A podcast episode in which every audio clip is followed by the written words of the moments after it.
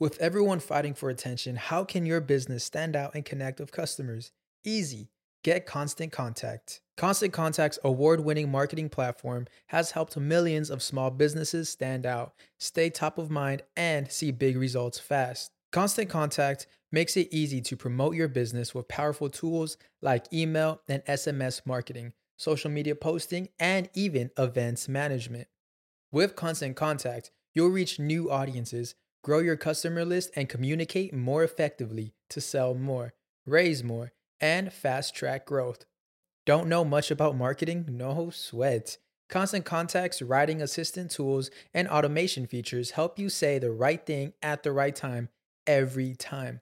Plus, you can send with confidence, knowing your emails are actually reaching your customers thanks to Constant Contact's best in class 97% deliverability rate. I'm a small business owner and I believe that this is a great tool for other small business owners. In small businesses, you need to create a team. And if you're starting by yourself, Constant Contact can be the team that you need. Tackle any challenge with Constant Contact's expert live customer support. Plus, everything's backed by the 30 day money back guarantee. So get going and start growing your business today with a free trial at constantcontact.com. Just go to constantcontact.com right now. Constant Contact, helping the small stand tall. ConstantContact.com. Pimpollos de mi corazón. Hoy en Deja Show nos acompaña el actor, conductor, empresario y dueño de Yes You Can, el venezolano Alejandro Chaván. Antes de arrancar con furia, por supuesto quiero agradecerle a mi agencia bella Whiplash, a mi estudio hermoso Gravity y a mi super PR Alejandro Trémola. Hoy, por supuesto, también quiero aprovechar para mandarle un beso a los apoyadores más apoyísticos de todos los pollísticos de todo el mundo, mis chauceros bellos nuevos que sumaron a la familia de Patreon. Tengo dos Patreoncitas nuevas, María Laura Felipe y Stephanie Lucic, o Lucic, no sé, espero que lo estoy diciendo bien. Les mando un beso, gracias por ayudarme, gracias por apoyarme, gracias por estar aquí y a ti también, bebé, que me estás viendo. No te olvides que si quieres sumar a esta familia, los links de todo eso está acá abajo en la cajita de información si estás viéndome en YouTube y si me estás escuchando también está en la cajita de información. Súmate porque todos los lunes estamos en vivo y lo que quiero es que se convierta en una conversación. Sasa, un chateo, una cosa, taca tú. Ya no voy a hablar más y vamos a ver el episodio.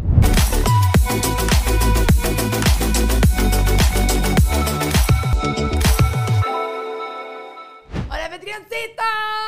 Bueno, miren, como ven, Alejandro Chaván nos está acompañando el día de Hola, hoy. hola. Recuerden que esto lo grabamos todos los lunes a las 5 de la tarde, más o menos siempre ese es el horario. Si yo lo cambio, yo les aviso. Pero bueno, gracias por estar acá. Y si lo estás viendo después, gracias también por verlo después. Vamos entonces ahorita a arrancar de una vez con el episodio. Por fin, Ay, por fin, fin. por fin. Ale, llevo detrás de ti. Yo creo que desde que el primer porque ajá con Mariela. Yo creo que el primer episodio, ah, le tienes que venir a mi podcast. Estábamos en un seminario y tú, Ale, voy a hacer este podcast. Aquí estoy con, con mi socio. ¿Tú Cállate te la acuerdas? boca. Claro. Estaba en proyecto todavía, porque ajá. No existía porque ajá cuando yo te... Imagínate tú. Imagínate tú. ¿Estás escuchando? Sí, o sea, no existía ni Gravity. Luisana interviene aquí de vez en cuando. Recuérdense que Luisana es de aquí de Gravity y que la amo con locura y compasión. Cállate la boca. Imagínate tú. Entonces habrán pasado, ¿qué? ¿Tres años? ¿Cuánto tiempo hizo? Exacto, tú tienes aquí ya como dos, casi tres años. o sea, que en Chabán. promedio hace tiempo. Sí, Qué claro, porque yo me acuerdo que estábamos en un seminario de Tony Robbins y. Dani estaba ahí, se sentó al lado mío y me dice, Ale, voy a hacer este programa. Mira, aquí estoy con mi socio, estoy haciendo el seminario y vamos a hacer esta vaina juntos. ¡Qué vergüenza, ¿Qué chaván! ¡Qué vergüenza! No importa, está bien. Eso es que el- el- la vida aquí en Miami, el otro día yo estaba hablando de esto en el carro. Yo no sé qué pasó. Yo no sé si yo en Venezuela tenía más tiempo. Lo que pasa es que tú te viniste para acá, para Estados Unidos, hace muchísimo Hace más. mucho más tiempo, sí. ¿Tú te viniste cuánto tiempo? ¿Ya te, te sabes la cuenta? Tengo 22 años ya aquí. Cállate la boca. Te voy a decir todo el episodio, cállate la boca, aparentemente. ¡Tanto! ¿Ya, eres más, ¿Ya eres más gringo que venezolano? Ya tengo más tiempo acá que lo que tuve en Venezuela, claro. Yo me vine carajito. Ok, ¿y te sientes ya más, más de acá? O sea, ahorita, ¿dónde es tu casa? Acá. Miami, acá, ya es tu casa. Sí, sí, sí. Más que Los Ángeles y todo, que cuando Sí, estuviste en Los Ángeles. Sí, tú sabes que yo Sí. Los Ángeles me gusta, pero tengo como un trago amargo de las cosas que Bueno, pasé es que, por no, allá. es que tu, tu boom Maximus fue acá Sí, también después. Entonces, sí. obviamente, donde uno está con, consentidito y sabrosito, obviamente. Sí, Los Ángeles, es que Los Ángeles es fregado. Es duro. Los Ángeles es fregado. Pero ok, y ahorita con todo lo que ha pasado después de la pandemia, de todos los castings que son todo vía Zoom y todas estas cosas y no sé qué, ¿piensas que Los Ángeles sería más fácil si te- uno se fuera hoy en día? ¿O piensas que es igual de complicado? Oye, yo creo que con toda la apertura que ha habido con los latinos, los hispanos, Sí. ¿no? Como que yo creo que sí puede haber mucho más chance que lo que había en el momento que yo me fui. Yo me fui del 2008, del 2004 al 2008. 2009 me regresé para acá, para Miami. Y era, era súper diferente todo. O sea, uno venía de Miami, de obviamente el mundo de las telenovelas Ajá, ajá. Y todo eso. Y llegabas allá y nadie tenía idea qué era Univision, qué era Telemundo. O sea, es un, es un mundo totalmente diferente. Yo creo que ahora los canales Hay latinos y uno, uno ha puesto como ya la huella y ellos realmente están prestando la atención. Así que todo el trabajo que ustedes tienen es gracias a Chabán o yo. en verdad sí, en verdad sí, porque los cables, los cables pelados se los comió un gentío para que esto esté Claro. pasando ahora. ¿no? Totalmente. Yo creo que también es tiempo. Yo era, eh, bueno, uno era más chamo. Eh, no sé, uno no tenía noción de la, de la paciencia, tampoco tenías noción de cómo ahorrar plata para poder quedarte en una ciudad tan, tan costosa y que... que Todavía no tengo noción. estoy vieja, estoy grande ya y todavía no tengo noción. No, mentira, uno aprende a ahorrar, uno aprende a ahorrar. Sí, poco a pero poco. todo, o sea, si uno se mete en el, en el mundo, yo me acuerdo que yo llegaba eh, y te invitaban que si a las alfombras rojas y toda la gente de las clases de actuación iba y se alquilaba la, la ropa de marca para poder ir a esa alfombra roja y te decían, ahí va a estar el casting director de no sé qué, ahí va a estar el director de casting. Pero eso no sirve para nada. Porque uno después Por hace eso. eso. que tú vas a todos los eventos y tú dices, sí, va a estar el dueño de no sé qué. Y ese tipo lo que Nada. menos es que te va a estar parando a ti medio pepino ni nada. Totalmente, no, yo fui hasta el bautizo de muñeca. Ajá, ajá. O y sea, uno con esperanza, hasta con el demo reel escondido en el claro, bolsillo. y así Ah, viendo ah. el relojito para ver si te van a ver. Y siendo más simpático que nunca tuve. Te ríes duro. A ver si alguien se voltea a verte. No, eso...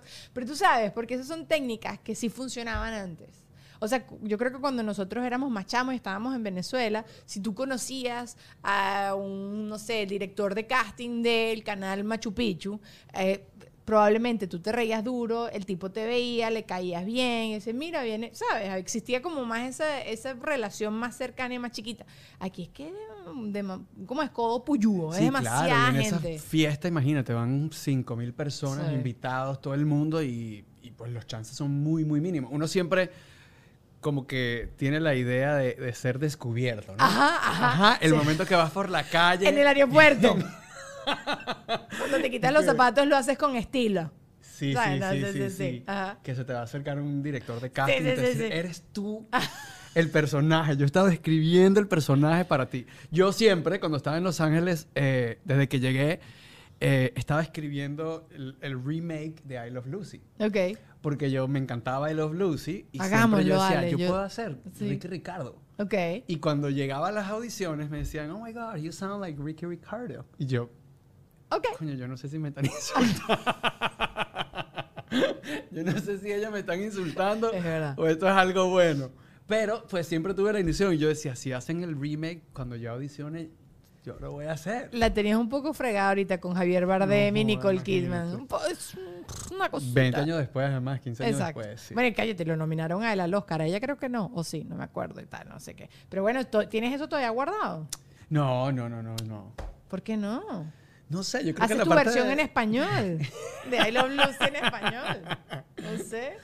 Sí, yo creo que son etapas, son sueños. Yo me acuerdo que me reunía con el grupo de amigos míos de actuación y escribíamos el libreto, hicimos el capítulo 1 y cómo lo íbamos a negociar y uno pues hace el pilot y toda la cosa. Y yo creo que la vida te va llevando por diferentes... diferentes... Los sueños cambian. Sí, ¿verdad? Las sí, sí, etapas sí. se cumplen, los sueños cambian. Y nada, después me regresé a Miami y la historia fue completamente diferente a lo que yo... Y somos ricos, millonarios, vencedores y exitosos. Yes. No, vale. Es, es demasiado chévere. A mí, bueno, tu historia a mí me parece súper chévere. Pero ya tú has hablado mucho de eso. Y estábamos hablando de eso un poquito también fuera de cámara. Que esto no es una entrevista, esto es para hablar tontería. Y yo quiero que tú hables de cosas que no has hablado nunca. Por ejemplo, tú padeciste de sobrenombres cuando eras chiquito. Uf, Sí. muchos. Yo, por ejemplo, yo era Dillaca la Yaca, Dillacomió, Dillacomí, por mi apellido, Eh, obviamente. No, imagínate, el mío arepa con todo. Ah, porque tú eras gordito, claro, claro, Eh, claro. Teta de perra. Oh my God. eh, o sea, let's get real. ¿Pero a Eh, mal o, o era echa- eran tus amigos echando broma qué pasó, ¿sabes? O era siempre bullying chimbo. Bueno, es que el venezolano tenemos un, un- como un humor bien, bien particular, Mm, creo yo. No sé si los otros países lo tienen, pero uno como venezolano tiene como un humor bien particular. Obviamente ellos lo decían con jodedera, pero a mí me caía Sí te como una bomba. Ay. obviamente, porque está todos los demás chamos en la cancha y de repente rebotando, ajá, y yo corría, corría, entonces claro, llega un momento que para ellos era jodedera, pero para mí no. Ay. Yo más no, bien- yo no quiero hablar más de esto. Qué feo, no. Yo más bien los días de educación física a mí me daba dolor de pierna, dolor de barriga, trataba de que me, no, me falsé el pie la vez pasada. Todas las todo excusas que no te ir. tengo yo. La, la que Claro. te tengo yo hoy en día para no ir al gimnasio. Ay, Claro, no, imagínate, eso era... No, pero por lo menos tenías algún sobrenombre divertido. Algo que no fuera bullying. No sé. No. No. Ay, estúpido. Gente estúpida que creció con Alejandro. Los odio a todos horrible. Me, me dañaron, me dañaron el podcast y la echadora de broma. Pues claro, yo, que- yo me acuerdo cuando yo era pequeña estaba de moda la marca esta Arnett. Entonces me decían Daniel Arnett porque mi segundo nombre es Arnett. ¿Sabes? Como Dillaca la yaca, de Yacomió, la Dillacomo, todas esas cosas. Ladilla, por la Dillacomo, entonces que yo era una Ok, ladilla. ok, ok. ¿Sabes? Pero no, era. No, No, no, no, a me mí hizo. era Shamu. No, no, no, no, no. eh, ya, no quiero hablar más de. No quiero, no quiero más No empieces porque lloro. No, no, no, no, no, cállate. No, porque gracias también a todo eso, tú eres lo que eres hoy.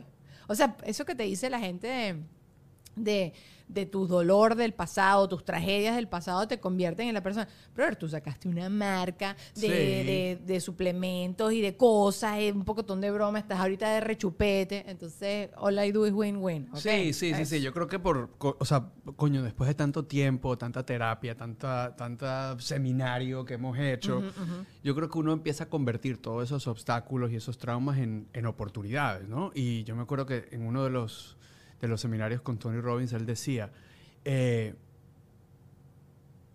culpa responsablemente, blame responsibly. Ok. Eh, y en unos ejercicios que yo tenía tratando de, de culpar a papá y a mamá por diferentes cosas que uno tiene de niño, los culpaba por no haber estado conmigo, porque pues yo engordé gracias a que mi papá en mi mente, ¿no? No estuvo presente como yo quería, etcétera, etcétera. Y él me trató de, de coachar de diferentes maneras. Me decía, blame responsibly. Dale la culpa a tu papá por todas las cosas buenas que te pasaron gracias a eso. Y empezamos a hacer ese ejercicio y realmente me di cuenta que hasta, hasta Yes You Can y todo lo que se ha convertido es gracias a esa etapa de mi vida. Miren esto. Y... ¡Tararara! Bien corporativos aquí, me trajeron un regalito que te quiero. Pero claro, sacaste una marca a raíz de tu historia. ¿sabes? Correcto. Que, que a eso uno no lo ve, ¿no? Porque el dolor en el momento en que uno está viviendo todas esas cosas, uno no ve, mm, ah, no puedes predecir el futuro. Eh, Te estaban bien diciendo fuera de cámara. Yo de repente me quedé sin cuatro trabajos que eran en medios diferentes. Yo decía, ¿cómo yo pensando que tenía la, ¿sabes? Lo tenía todo controlado porque decía, no voy a poner todos mis huevos en la misma canasta. ¿Sabes? Tratando de ser como bastante Diversificando tu Exacto, inversión. diversificando mi inversión. De repente se cayó absolutamente todo y en ese momento me quería meter un tiro, pero al final esa fue la patadita para yo meter un tiro, obviamente no, no, en- no en serio, o sea, me puse muy triste, pero fue la patadita para yo entonces empezar a yo moverme por mí. ¿Sabes? Como que no depender de absolutamente nadie. Y al final, bueno, creo que, creo que las historias, las tragedias se convierten siempre en una, en una Sí. historia con un final feliz. De alguna forma u otra, ¿no? uno no lo ve tan A claro. veces te sacan del hueco. Yo creo que los momentos difíciles te más bien te empujan. Sí. Cuando la cosa está eh, gris, no, como que no son los mejores tiempos. Yo, yo tenía, tengo un amigo que se llama eh, César Lozano, que es un motivador mexicano muy famoso. Ok. Y es muy amigo y me dice siempre, o es blanco o es negro. Cuando estás en la zona gris, no pasa nada porque estás tibio. Sí. Eso no te mueve, eso no te La saca. rutina, lo, lo aburrido. Está todo ok, Sí, sí, sí. está todo bien y la idea es que uno pues se sienta siempre motivado o retado a lo próximo, a lo siguiente. Y esos son los momentos difíciles. Yo, si no hubiese estado un momento de bancarrota, de quiebra financiera en Los Ángeles, haber pedido mi casa, mi carro y todo lo que yo tenía, nunca hubiese yo levantado y despertado y dicho, ya va. O sea, ¿hasta cuándo? ¿Hasta cuándo voy a estar pues pidiendo una oportunidad, haciendo audiciones. Yo iba a audiciones, bueno, la gente ni te ve. la- allá en el ley es como, eres el 2784. Entonces ya Wow. llegas, imagínate, la pobre casting director Sí, sí, están, sí. pero, y lo que ni te ven a la cara. Y es, poco a poco también te va eh, limando el autoestima, ¿no? Y tú vas diciendo como que realmente esto es lo que yo quiero hacer, te vas cuestionando, especialmente cuando, cuando hay hambre, cuando no pagas la renta, cuando no puedes pagar el Claro, hambre serio, no es que haya hambre de, bueno, no estoy ganando suficiente, no, no, es que no tenía, claro, bancarrota. Cállate, dos mil personas. O sea, claro, porque yo he hecho casting en mi vida, pero nunca a ese nivel. A mí, la Martur, esta, ay, ¿cómo se llama? La que estaba casada con, con Marturet, no, con Dudamel. ¿Cómo se llamaba? ¿Cómo se llama ella? Ah, ya me voy a acordar. Ella le contó a George Harris en una, en una reunión donde yo estaba que ella decía que ella iba a un casting y habían, eh, o sea, llegaba lo más lejos del casting y de repente se sentaba en el top de las 10 y eran 10 mujeres igualitas que, que- Sí. exacto, o sea, ella decía, si hay 10 personas que se parecen demasiado a mí en el Sí, mundo, sí, son sí. estas 10. O sea, que es impresionante. Que, creo que esa es como una forma demasiado ruda de tu entender que no eres especial. Pero si eres especial porque estás en, en un mundo bastante complicado y bastante duro, que igual tú haber llegado así de lejos es, es brutal, pero no eres especial porque hay otras 10 igualitas, no sé. Y eso que tú me estás diciendo, dos mil personas, que la tipa ni te ve la cara cuando estás haciendo el casting, eso debe ser demasiado rudo. Sí, sí, sí. sí. ¿Y cómo te empezaste a querer otra vez? Porque eso es muy fregado. Yo creo que. Qué buena pregunta. Eh, me tomó, me tomó, me tomó mucho tiempo. Yo, tú sabes que yo después de, de todas las audiciones, pues toqué fondo en un momento cuando estaba trabajando de mesero en el Pollo Loco en California. Porque obviamente estás limpiando pisos, estás lavando coroto y, y pues es un trabajo maravilloso porque es un trabajo digno y te está pagando la renta. Yo creo que eso es lo más importante. Pero empiezas a, a cuestionarte. ¿Qué hago yo aquí? ¿De verdad yo pertenezco acá? ¿Será que este sueño de verdad vale la pena? Mi papá siempre diciéndome, aquí en Venezuela, vente, aquí todo es más fácil. Y obviamente uno tiene ese, esa vocecita Esa que siempre está ahí, esa tentación. tentación. Eh, y, y a la vez, pues, llegaba a las audiciones oliendo a pollo, literalmente. Y tú veías la cara de la gente que literal, o sea, te decía, hueles a pollo. O ¿De sea, verdad? La cara era, hueles a pollo. Y yo creo que se te va minimizando eh, el autoestima. Eh, Total. de verdad que, que la gente que la hace tiene todo mi respeto porque en mi, en, mi, en mi caso particular sí se fue minimizando, minimizando, minimizando. Y cuando yo tuve la oportunidad de regresar aquí a Miami, fue una reconstrucción completa. No solamente la cuenta bancaria y de, y de pues, empezar de cero, sino de, de esa parte de la autoestima, de realmente, esto, o sea, de re- mi trabajo de verdad que, que gusta, ¿será que sí soy bueno? Ay, sí. Ay, todas esas preguntas No. del loco en la cabeza. Yo lo sé. Yo lo sé. Pero bueno, aquí, aquí en Miami también fue, estoy segura que también fue súper complicado al principio, pero quizás como que uno se siente más acompañado. ¿Sabes? No sé, con, con el tema latino. Y bueno, tú, eh, tu proceso ya lo has contado 300 mil veces de cómo fue que aquí te disparaste. Pero, pero sí, lo lograste, Mariski. ¿Qué te importa? Mírate ahora. Rico y fabuloso. Ok, ya, mira, hablemos otra vez de otra cosa que nunca has hablado. No Ajá, los sobrenombres, dale, con pues. madre. La mentira más grande que le echaste a tus papás. ¿Te acuerdas alguna vez alguna mentira que te, que te escapaste de la casa o algo así? O sea, que le echaste una mentira así, o no te o tú no eras de escaparte de la casa. No, yo no era escaparme de la casa. Te dan permiso de hacer Eh, cosas. es que yo crecí muy nerd. O sea, ¿Ah, el sí? hecho del, claro, la- la- la- el hecho de obviamente el proceso de gordura, pues no, ¿me entiendes? No me invitaban a los matinés, yo no me sentía cool. Todo mal. Todo, Todo mal, toda la pregunta que te iba Daniela, que quiero esta pregunta para cagarme de risa. Para reírnos. Ay, Algo de lo que nunca has hablado. Bueno, Y le salía llorando. ¿En qué momento me río? Luisana, ríete, ríete, Luisana.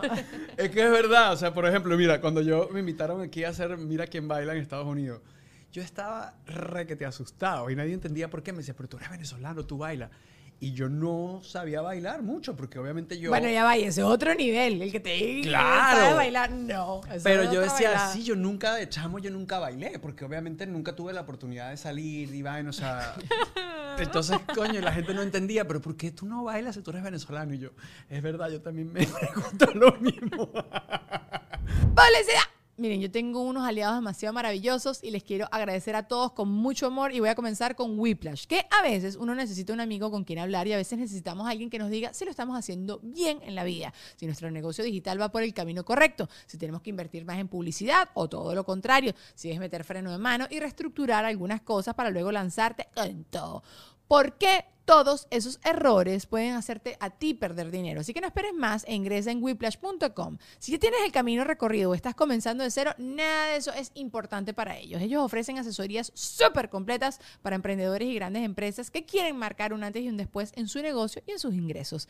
Tienen un workshop donde te entrevistan y se meten hasta la médula analizando todos los detalles para darte a ti soluciones efectivas. Y ya lo sabes, si te sientes estancado o quieres comenzar a toda máquina, whiplash.com en dos pasos agendas tu asesoría y que te lo digo yo, que bueno, se van a convertir en tus mejores amigos. Los fastidios todo el tiempo. También quiero agradecerle, por supuesto, a Ale Trémola, que es mi PR maravilloso, mi amigo, mi cosa bella, tú, que él te ayuda a lo que sea. Si tú tienes un negocio y también quieres darle publicidad, si quieres hacerlo crecer, si quieres crear también una estrategia fantabulosa, Alejandro te va a conectar con las personas que tú, que yo, que no sé qué. Ese teléfono de este muchacho, mi amor, si eso se le pierde con todos esos contactos locos que él tiene allí, ay Dios mío. Así que si necesitas a alguien que te haga todas estas conexiones, necesitas un relacionista público, Alejandro Trémola es el que es. Arroba Ale Trémola en Instagram. Por supuesto, también mis Patreoncitos, que son mis primeros sponsors de este, de este maravilloso espacio. Gracias a ustedes por estar acá. Eh, gracias por apoyarme. Los quiero muchísimo. Gracias a ti que también te quieres convertir en un Patreoncito, pero quizás en este momento no tienes los churupos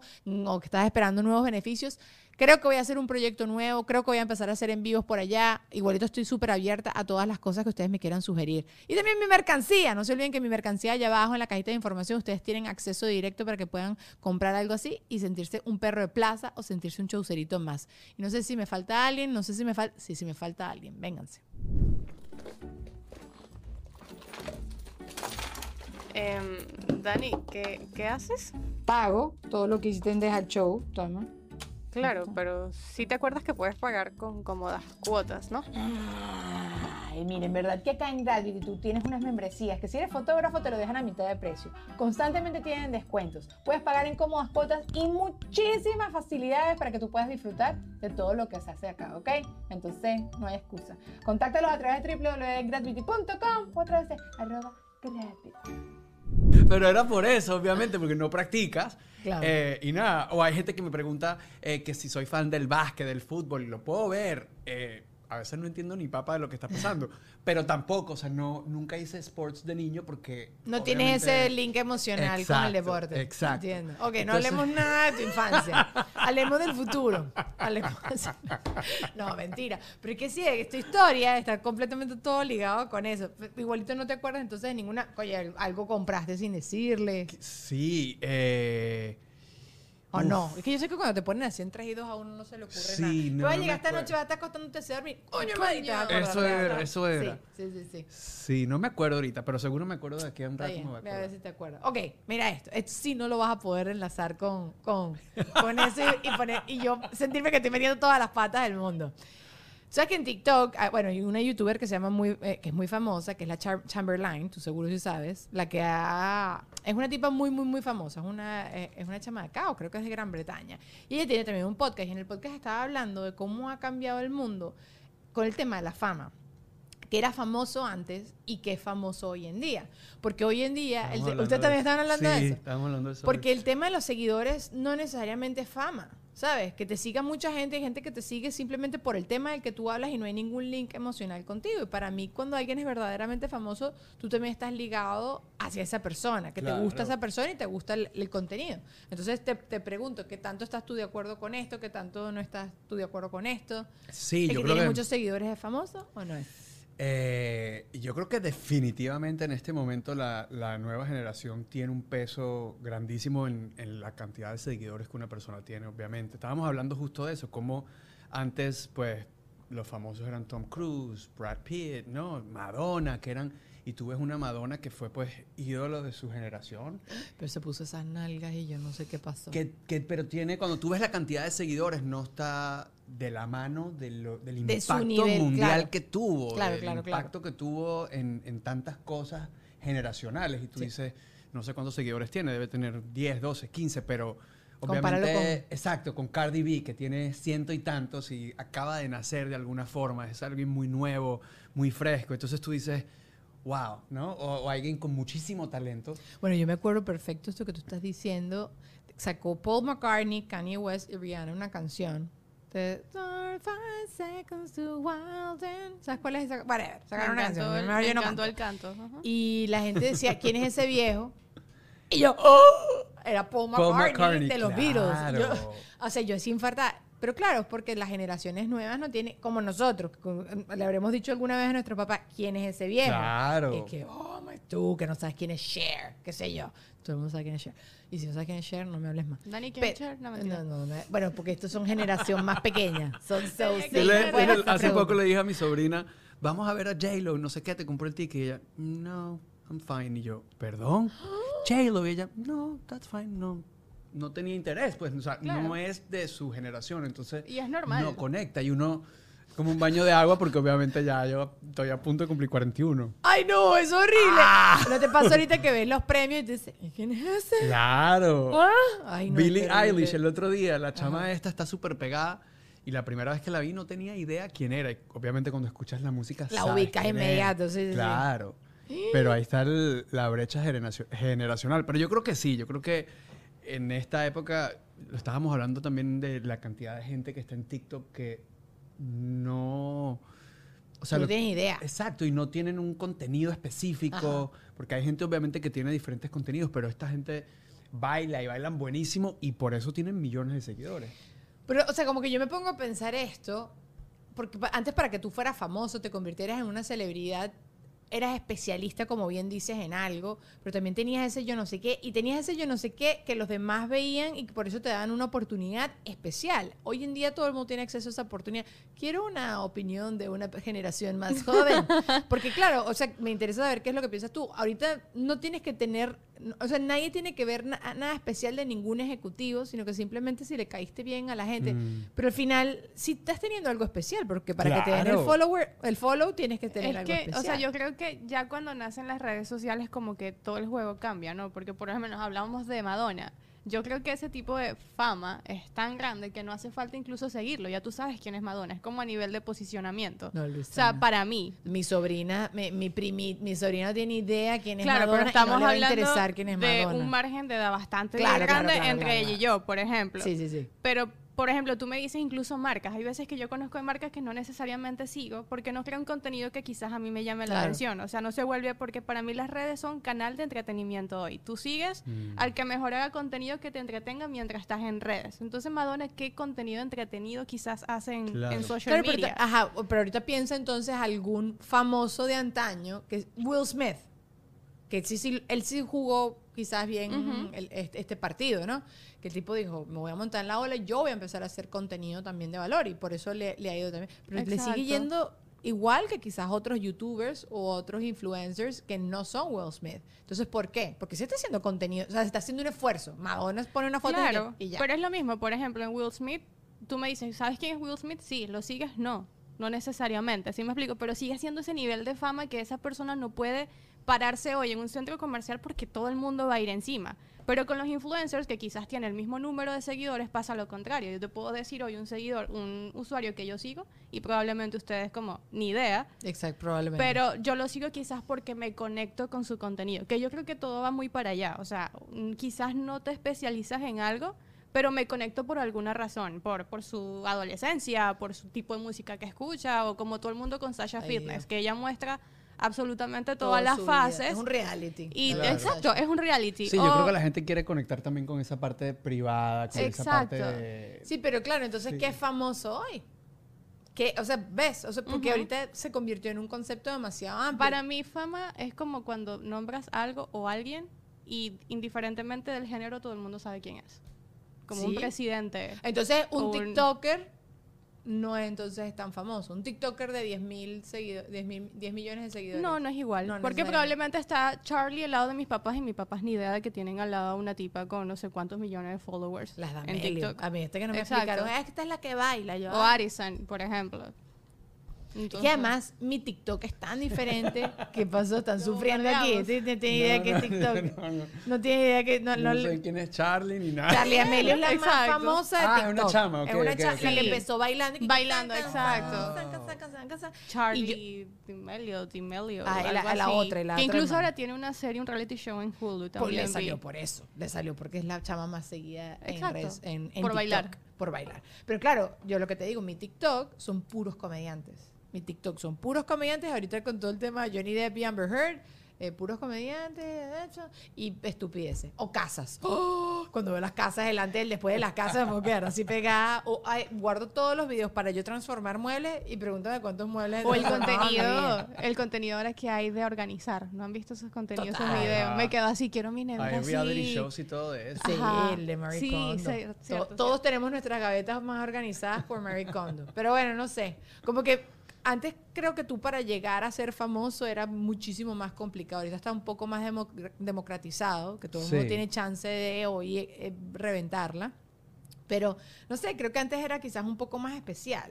No sé, era como más eh, lejano. Ahorita que lo sientes Sí, quizás más cercano y deja de ser. Que no sé si es bueno, no sé si es malo, no, no lo entiendo todavía. Lo bueno yo creo que también la gente tiene la oportunidad de monetizar. Cada quien, cada Sí. quien tiene un nicho y yo lo monetizo y yo tengo mi propio, mi propio ingreso a Sí. partir de mi, de mi audiencia. Y yo creo que eso ha sido una de las, bueno, en mi caso, de las mejores cosas de las redes sociales. Porque obviamente tienes la capacidad de llegarle un- a un nicho de gente Directo. y hablarle de lo que ellos quieren y monetizarlo y eso le da la independencia a muchísima gente. Entonces tienes mucha gente con pequeñas empresas que de pronto no tienen millones de seguidores, pero tienen una cantidad de seguidores que, Fieles, que de verdad. fieles y que realmente creen en ese producto o en esa marca o en ese podcast, ¿no? Entonces yo creo que ahí está, porque a veces yo conozco gente que tiene millones de seguidores y no hay conversión. ¡Cero! Cero conversión. Exacto. Y hay gente que de pronto no tiene tantos seguidores y tienen una conversión gigantesca o tienen unos negocios gigantescos. Entonces yo creo que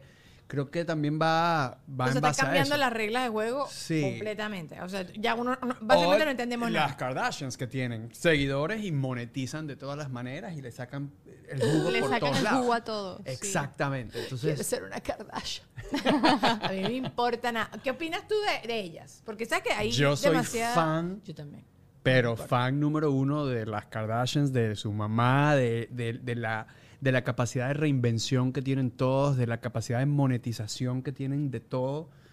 Eh, y también la capacidad de, de, de dejarle saber al mundo de que no te define lo que hayas hecho en el pasado, no te define quién fuiste hace cinco años. Si tuviste un sex tape, bueno, mala leche, como decimos nosotros en buen criollo, vas a la página y saca lo mejor de eso. Y yo creo que eso ya, es lo mejor que sí. tiene eso, o sea, el- el- que tienen ellas o lo que lo que lo que Le podemos aprender. le pues, podemos aprender. Claro, no te define quién fuiste en el pasado. Pudiste haber cometido un millón de errores y puedes reinventarte, puedes pasar la página, puedes escribir un nuevo libro. Y yo creo que ese es el mensaje para toda la gente que nos está escuchando, para nosotros, que ellas día a día nos están dejando es, ¿sabes qué? La regué, no estuvo bien, sí estuvo bien, cualquiera tu, tu opinión, pero, pero yo voy a reinventarme y voy a hacer algo diferente. Brother, la están partiendo a todo nivel. Y yo te voy a decir algo, ya lo he dicho aquí 1500 veces.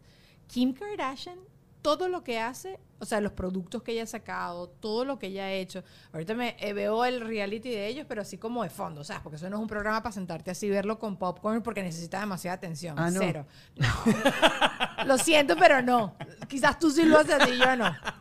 No, no, siempre estoy doblando la ropa, pintándome las uñas o hablando por teléfono, ¿sabes? Cosas así. Y la tipa, la, la Kim Kardashian ahorita está en verdad haciendo todo para graduarse de abogada. Y Claro. graduarse de qué abogado es bastante fregado. Creo que la sí. chama- no he llegado a esa parte. Creo que no lo logra. Creo que no puede presentar más nunca el, el minibar. No sé si lo logró. No sé qué, cómo es la cosa. Pero como que la tipa todo el tiempo es como un escalón más. Me quiero ver mejor. Las tipas se operan y todo lo que te da la gana. Porque esa es la crítica también mayor. Se operan y todo lo que te da la gana. Pero también está, las ves haciendo ejercicio. Porque está bien que uno complemente la vida. Yo soy pro complemente. Se opérese si usted se quiere operar, pero también haga ejercicio y sea saludable y haga toda su cuestión, ¿no? Eh, y ves las casas y ves, el- si ves el- los primeros episodios de lo que fueron ellas en un principio y lo que son hoy en día, es brutal la evolución. Y algo que yo creo que, que tú y yo lo hemos visto por la cantidad de tiempo que uno tiene en los medios y, y el equipo que está también aquí detrás de cámaras también, la capacidad de sostenerse, porque hay mucha gente Total. de reality shows que la hace y pasan las tres temporadas y son los más 100%, famosos del sí. Y en MTV, cuando era la buena época de MTV o E! Entertainment. ¿Tú te o- acuerdas Nick Lachey con Jessica Simpson? Claro. Fueron de los primeros reality de O la vida. Snooki, de ¿te verdad. acuerdas? Total. Eso, o sea, son Total. revelaciones que suceden en el momento y no hay capacidad de mantenerse. Y estas personas no solamente tienen, no sé, 20 seasons, sino que se han convertido eso en su negocio. Agarren datos. Claro, entonces yo creo que, que eso es lo, por ejemplo, lo que yo, lo que yo me Lo que le en saca, que le yo saca lo saco, positivo. claro. Sí, pues y todas las otras cosas como que, por ejemplo, ahorita a Kim la- le dieron hasta por el todo porque la chama dijo que se puso una dieta súper loca para poder entrar en el vestido, de. Marilyn Monroe.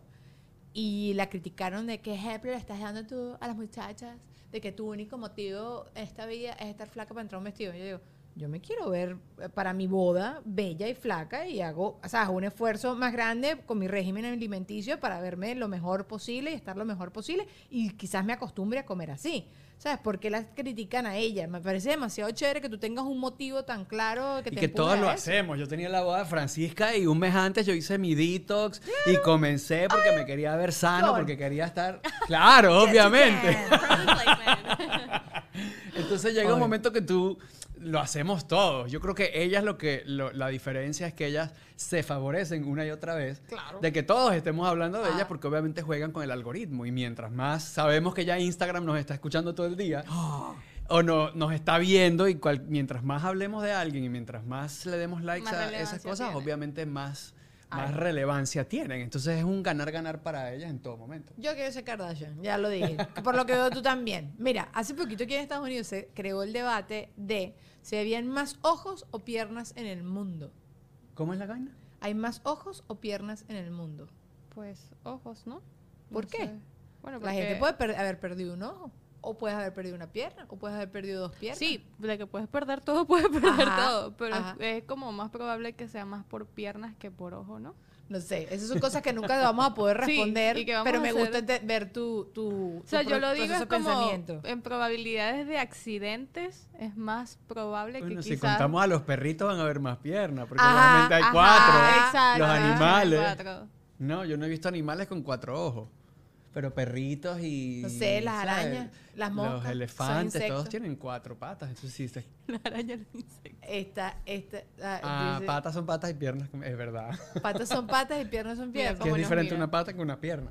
Bueno, pero son paticas, son piernitas. Déjate tu cosa. Bueno, no sé, no sé, pero bueno, me, me dio, me dio muchísima risa. ¿Y si hay más ruedas o puertas en el mundo? Ajá, ¿qué pasó, Dougie? No, puede que rueda porque... O sea, hay, hay veces que hay tres carros por casa, ¿no? Entonces hay más ruedas. Además, el carro tiene puerta. Pero tú sabes hay cuánto existen puertas en el mundo. que tienen Exacto, ruedas. Es más, la Tierra debe tener puertas en sus diferentes capas, hundidas de Bienvenidos Mesopotamia. a Multiverso. Ajá, ajá, ajá. A ver, Douglas, ¿estás googleando? No Los estás carros haciendo- tienen puerta, exacto. ¿Tú también crees trampa puerta? acá. Yo creo que la gente de su casa está haciendo Claro, pero un Google carro ahí. tiene cuatro... Bueno, depende. Y cuatro puertas. Ah, la maleta. Por la No, pero ¿y si tiene nada más? No, ¿y si es Ah, un carro porque- dos puertas? ¿Y si es un carro dos tres- puertas? Sería tres con la maleta. Tres puertas y cuatro ruedas. Chúpalo. Cuatro, La cierto. maleta, dices tú. Exacto. Eso no es una puerta. Tú no Es te puedes meter ahí a ningún lado. La puerta Puedes es para meter entrar un o salir a un, cuerpo, a un- es de un verdad. sitio. déjate. Ah, Y las puertas de donde entran los animales a tu casa, las puertas de los perritos, de la cosita. Esas son puertas. Entonces No hay más sé, puertas. Debates, ¿tú sabes estas cosas? ¿Te acuerdas con lo del vestido azul? Tú lo ves azul o Ajá, turquesa, no sé qué. A mí es un ladillo horrible. Yo digo, ah, lo veo azul. Y tú te ves a la gente debatiendo y yo, ay, no, chao. Y me volteo. Había una materia en mi colegio que se llamaba procesos de pensamiento y era esto, como que si, si a un árbol lo cortan en medio del bosque, se cae un árbol y nadie lo escucha, ¿hizo ruido o no hizo ruido? Y nadie lo escucha. Nadie lo escuchó. Entonces, Bueno. ¿cómo hizo o no hizo ruido? Tú entonces por todas tu- tus concepciones dices, claro, porque cuando se cae cualquier cosa hace ruido, pero si no lo escucha nadie, entonces, el, entonces yo decía, ay no, ya. Y me volví. Me fastidié. Me acostaba a dormir. Sí, soy muy floja. O sea, como que estas cosas no me, no me divierten. ¿Te divierten estos Son debates? cool. No, tampoco. Next question. Next question, Daniela. No, no, no, no. No lo estoy pegando con Ale en nada. Estamos compartiendo aquí un Memorial Day. Ok, es verdad. Es Memorial Day dice que grabar O sea, para que vean, ¿no? Cómo la quiero. Que hoy es día feriado y yo vine para acá para Es estar con así, ella. es así, es así. Lo obligué. Lo obligué después de dos años y medio. Tú sabes que eh, vi un TikTok de Cardi B quejándose que alguien en el asiento de ella del avión como que la estaba empujando Y la chama se volteó, le dijo, bro, no me empujes la silla. Y lo siguió haciendo. Y entonces ella es, es muy nasty y se tiró un peo como para castigarlo. Pero es ella contando esta, este cuento. Entonces yo me puse a pensar que es lo peor que yo he hecho para que alguien en un avión que me está fastidiando la paciencia. Y creo que ya lo contaba acá, Lulu, tú interrúmpeme si, si ya lo hice. Un tipo atrás se quitó los zapatos y sacó sus patas por sí. debajo de mi silla. ¿Ya lo he contado? Ujú. Bueno, o sea, él Pero no sabe. sé si aquí o, o en A una exacto, conversación lo conté a ti sola, sí, qué fastidio. Bueno, hecho, me lo olían horrible las patas y yo no me andaba calando. O sea, salían sus pies delante de mi silla, a la parte Claro, de delante de mi pues. ascenso. Yo veía las patas sin media, o sea, sin zapatos ni media, rimpelado la pata y yo le eché splash. ¿Sabes? El splash de perfume de Ajá. oro. Yo echando, porque en verdad olía muy mal. O sea, te lo juro, porque alguien me está invadiendo la silla y no me importa, no me molesta, pero tú me veías a mí, ah, ah, ah, s- s- echándose, igualito olía a pata, pero lo que hice fue tropezarlo y ya después sí quitó la pata. Pata con vainilla. Pata con vainilla. Sí, exacto. Olía queso con vainilla. Qué asco, ven. Qué asco. Siempre me pasa que, que me jalan el pelo. Eh, bueno, es que los hombres no padecen de eso. ¿Qué otra cosa te pasa? en la- bueno, que te choca la- el carrito si estás en el pasillo. Ajá. ¿Qué otra cosa te puede pasar? Cuando la gente no te da espacio, como sabes, para inclinar tu asiento. Que ah, sí, que te "Ay, me da una empujan. rabia". Bueno, lo peor es cuando te toca un niñito atrás inquieto. Que te... Y tú... Mira, desgraciado, me quiero... O que estás tratando de dormir. O el asiento del medio. Todas esas cosas tan maravillosas que me han pasado todas. Entonces, todo esto, es ¿para qué es lo peor que te ha pasado en un avión? No sé, yo viajo privado. No tengo Oh. idea. No tengo idea, chicos, ustedes. No, ¿sabes qué? El, el, cuando la gente se queda dormida y ronca al lado de uno, que Oh. obviamente eso es, yo creo que Y lo que, más. ay, no, toma tapones. Igual se escucha. Igual, igual. Igual se escucha. Claro. O cuando alguien se queda dormido y tú tienes ganas de ir al baño, obviamente, y uno, la persona está rendida y uno obviamente no sabe si Pero los despertados o le tratas de pasar por encima. Yo pasa he tratado. por encima. Sí. Sí, yo paso por encima. Y si, por ejemplo, tienes una turbulencia y terminas ahí en una situación comprometedora. No, pido perdón. No, prefiero pedir perdón, pero... Te un besito. me muero porque yo ahorita en serio, regre- regresando de República Dominicana, agarré demasiada turbulencia que casi me voy al piso. Yo ya me morí, me morí. Y aparte que mi esposo estaba adelante, pero te lo juro que el avión aleteaba. O sea, era así como, ah, lo conté en estos días acá. Y, y, y me pongo a pensar en como en todas esas cosas, pues como que si me iba a caer encima de alguien, termino uno así que le pega la- una teta en una cara a alguien, ¿sabes? Yo haciendo rafting, creo que esto también sí te lo he contado, estoy haciendo rafting y te das que te dicen para la derecha, para la izquierda y de repente como que nos vamos a caer y yo aterrizo con la boca abierta en Oh, la nalga del, del trainer, del tipo que te dice para la derecha, para la pero izquierda. menos mal, hubiese sido en la tabla. No, vale, es un dengue. ¿Qué tal? Ah. Y que me importa. Te lo juro que con la pena que pase, prefiero romperme los dientes. Tú sabes que te muerde una nalga un desconocido en esa actividad eh, física. Y yo, y, y yo no sé. ¡Ah! Yo no sé. Sé que te estaba gritando que carrizo. Y aterricé entero así en su nalga. Y lo mordí duro, ¿eh? No, no fue como ay, un roce de dientes. No, me fui con todas. ¡Ah! Aterricé con los dientes así. No, men, yo he pasado muchas penas en la vida. Ok, tu pena más grande. ¿Tienes alguna pena grande? Pero pena serio, que te has Coño. caído en un sitio, que, que pensaste que estabas solo y pasaste gas, no sé, y, y de repente había gente en el carro, ¿sabes? Cosas así.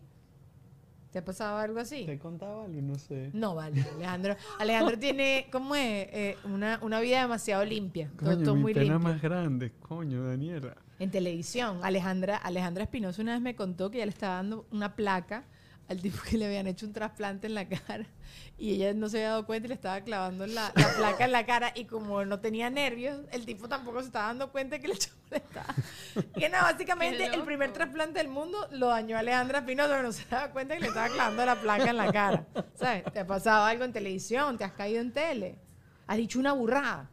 Sí, no, he dicho muchas burradas. Sí, cuando estaba en Despierta América, que eso es en vivo, me metían unos regaños porque yo obviamente a ¿Sí? veces estás en vivo. Yo a veces estaba ahí, estaba, o sea, estaba ahí, pero mi, mi cuerpo y mi mente estaban en otro lado. Yo estaba dormido porque te levantas a las 3 de la madrugada. Claro, claro, claro, claro. Estás ahí y de repente estás diciendo unas vainas que no. No creo que hayas dicho nada. Yo dije una vez inminencia en vez de decir eminencia, hablándome, a- refiriéndome a alguien, no me lo perdono por los siglos de los siglos. Pero bueno, no importa. Ya te acordarás quizás otra burrada y ya está.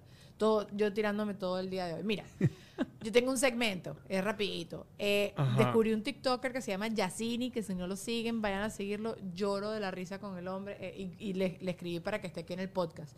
Él puse las frases que más le saca las piedras. Entonces él dice, luego, luego te cuento. Que él dice que esa es una de las Ah, frases. Te cuento después. ¿Te ha pasado? ¿Te pasa? ¿Lo odias tanto a ese nivel o no lo odias tanto a No ese lo nivel? odio tanto, no. ¿No? ¿El te cuento después? Sí, no. Ale, como que ah, te tengo un chisme, te tengo un chisme, pero te cuento después. Ay, yo sí lo Tú no odio. puedes vivir. Yo sí lo odio. Prefiero que no me avises. Que No me avises, el exacto, chisme, échame el cuento Y cuando no- me veas, me dices. Obvio, obvio. Mira, este no, este ¿De es verdad? chill. ¿Tú te importa tres pepinos? Tres pepino. Alejandra. Y, ay, sí, después no te veo más nunca, como por una. Viene otra pandemia y nunca te enteras de mi chisme. Juan Ernesto es así. ¿De verdad? Juan Ernesto, yo el otro día tengo un súper morado y yo le digo, ¿qué bolas? Que no me has preguntado qué me pasaba en el brazo. Yo soy así de loca con mi esposo. Que no me has preguntado qué me ha pasado con el morado. Y tengo todo el día con este morado expuesto a tu visión. Yo soy muy metiche, o sea, muy, muy curiosa, no soy metiche. Y él me dice, bueno, cuéntame. Yo, no. Y el carajo se acostó a dormir y ya. Tú me dices a Pensé mí, que te ibas a hablar y que, yo por pensé que favor, me iba a por jalar, favor. claro. No me habló. Nada, se acostó ya a dormir como si nada. Y este desgraciado, tú también corres así por lo que veo. Yo creo. O sea, como que te cuento después, ah, ok, como que... Ay, ¿qué es esta cochina? Debe ser que tú eres como mucho más, menos imprudente que yo. Creo que van por ahí más los tiros. Bueno, está bien. Te puedo pedir un favor. Te puedo pedir un favor. ¿Qué? ¿Te fastidia tanto? Ah, Eh, ¿qué? Me dice que no le importa. Ah. Otra frase que, te- que me da mucha, la- que le da ladilla a Yacini, que yo estoy de acuerdo. Te puedo pedir un favor. ¿Sabes? Todavía no sé qué favor me vas a pedir. Quizás no quiero hacerte el favor. Entonces pídeme primero el favor y después me dices si lo puedo hacer o Claro. no. No comprometerte. Yo antes. siempre le digo a la gente, depende. Así, de una. Claro. Ah, Alejandro, no se anda con Claro, no, imagínate comprometerme una vaina. Yo soy, yo no, yo soy súper... ¿Sí? O sea, si yo digo una vaina, tengo que cumplirla. Igualmente con la hora, eso sí soy Así. una ladilla. Ok, es más ladilla la gente que llega muy temprano, la gente que llega tarde. Porque Para tarde mí, ya la gente tarde. que llega tarde. Sí. Ah, sí, pero si llegaste tarde cinco minutos, es igual de No, grave que alguien que llegó igual. 20 minutos. Un minuto, o sea, si dice 7, siete, eh, tú tienes que estar ahí a las mí, 6.45. pues, yo en estos días estaba pensando en eso, porque me ha pasado aquí en el podcast que llegó un- eh, una amiga, Fanny o Tati, fue Fanny. Llegó Sí. como media hora antes y yo, yo no llego tan temprano porque no- ellos tienen otras pautas acá. Entonces llegó ella y yo decía, ¿dónde la estás metiendo? Porque quizás ellos estaban con otro cliente acá en Gravity Claro. y yo qué sé yo, ¿dónde, ¿dónde la meten? No, bueno, entonces ah, me puso a mí en estrés porque llegó demasiado temprano. No sé, demasiado temprano tampoco me parece. Demasiado temprano en un aeropuerto es una cosa, demasiado temprano, pero demasiado temprano que sí, vamos a almorzar y tú llegaste a las 12 y habíamos quedado a las 12 y media. No, ¿por qué haces eso? Yo siempre llego antes. No, chico, tú me estresa. Eso me estresa horrible. Qué estrés que uno siente que va tarde y el otro ahí esperando. No, ok, baja. Eh, no te lo tomes a mal, pero es otra frase. No te lo tomes a mal, pero De debería siempre te hacerte van a unas decir una mechas. vaina mala, claro. Sí. No te lo tomas a mal, pero es... Pero no te importa tanto esta frase tampoco. No. ¿Te sabe? No, Alejandro, tú eres muy sangre ligera. No, no eres una mujer encopetada como yo. La mujer encopetada. Intensa. No te lo tomes a mal, pero no, tú sabes que sí me choca a mí la gente que te hace falsos piropos. O sea, que te dicen, estás más bello Ay, que sí. nunca. Qué bueno que te arreglaste finalmente la cara que la tenías llena de pepas. Hay una TikToker que tiene un, uno así de... ¿Cómo se llama?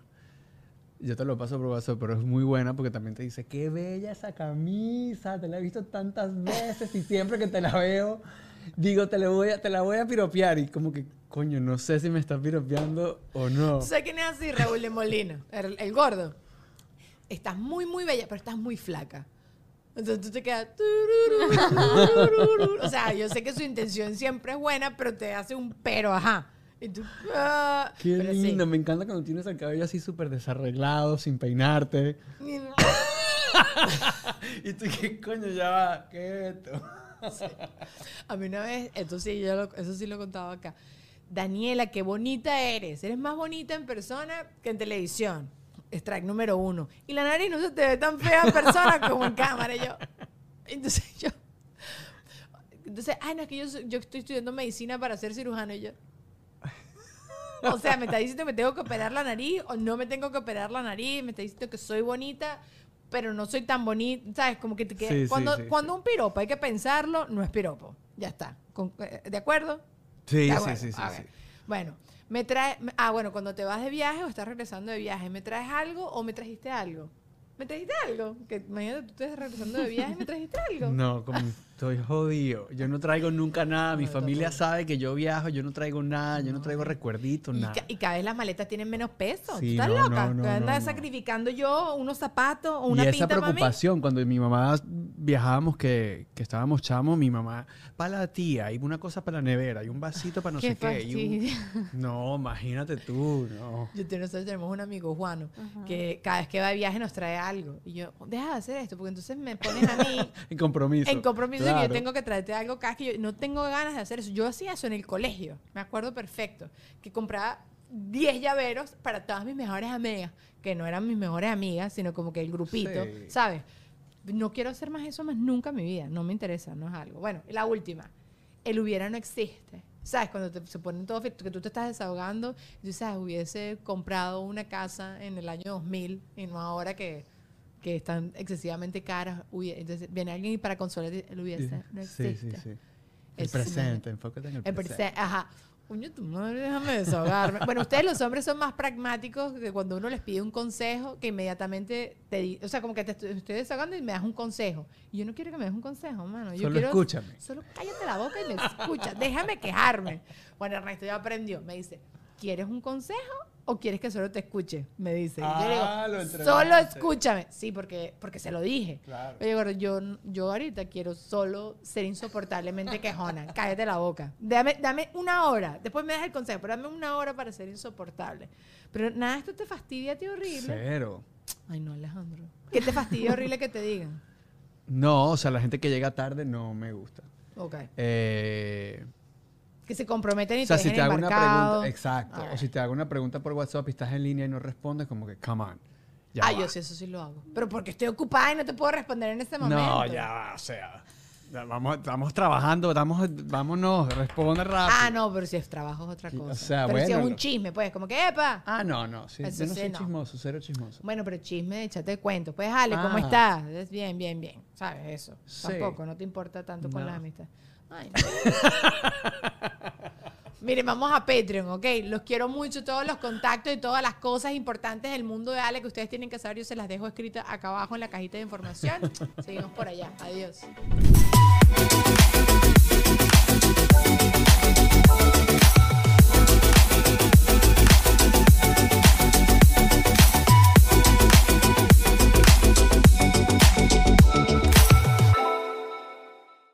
With everyone fighting for attention, how can your business stand out and connect with customers? Easy. Get Constant Contact. Constant Contact's award winning marketing platform has helped millions of small businesses stand out, stay top of mind, and see big results fast. Constant Contact makes it easy to promote your business with powerful tools like email and SMS marketing, social media posting, and even events management. With Constant Contact, you'll reach new audiences, grow your customer list, and communicate more effectively to sell more, raise more, and fast track growth. Don't know much about marketing? No sweat. Constant Contact's writing assistant tools and automation features help you say the right thing at the right time every time. Plus, you can send with confidence, knowing your emails are actually reaching your customers thanks to Constant Contact's best in class 97% deliverability rate. I'm a small business owner and I believe that this is a great tool for other small business owners. In small businesses, you need to create a team. And if you're starting by yourself, Constant Contact can be the team that you need. Tackle any challenge with Constant Contact's expert live customer support. Plus, everything's backed by the 30 day money back guarantee. So get going and start growing your business today with a free trial at constantcontact.com. Just go to constantcontact.com Constant Contact, helping the small stand tall. Hola, soy Erika de la Vega y hago un podcast llamado En Defensa Propia, donde converso con mujeres sobre sus procesos de reinvención y transformación y sobre las herramientas que necesitamos para lograrlo. A través de las historias que escucharás en En Defensa Propia, conseguirás la inspiración y la motivación para reconectar con tu poder interior, cambiar tu actitud hacia los cambios y así poder diseñar la vida que quieres vivir. En Defensa Propia. Puedes escuchar En Defensa Propia en todas las plataformas de audio.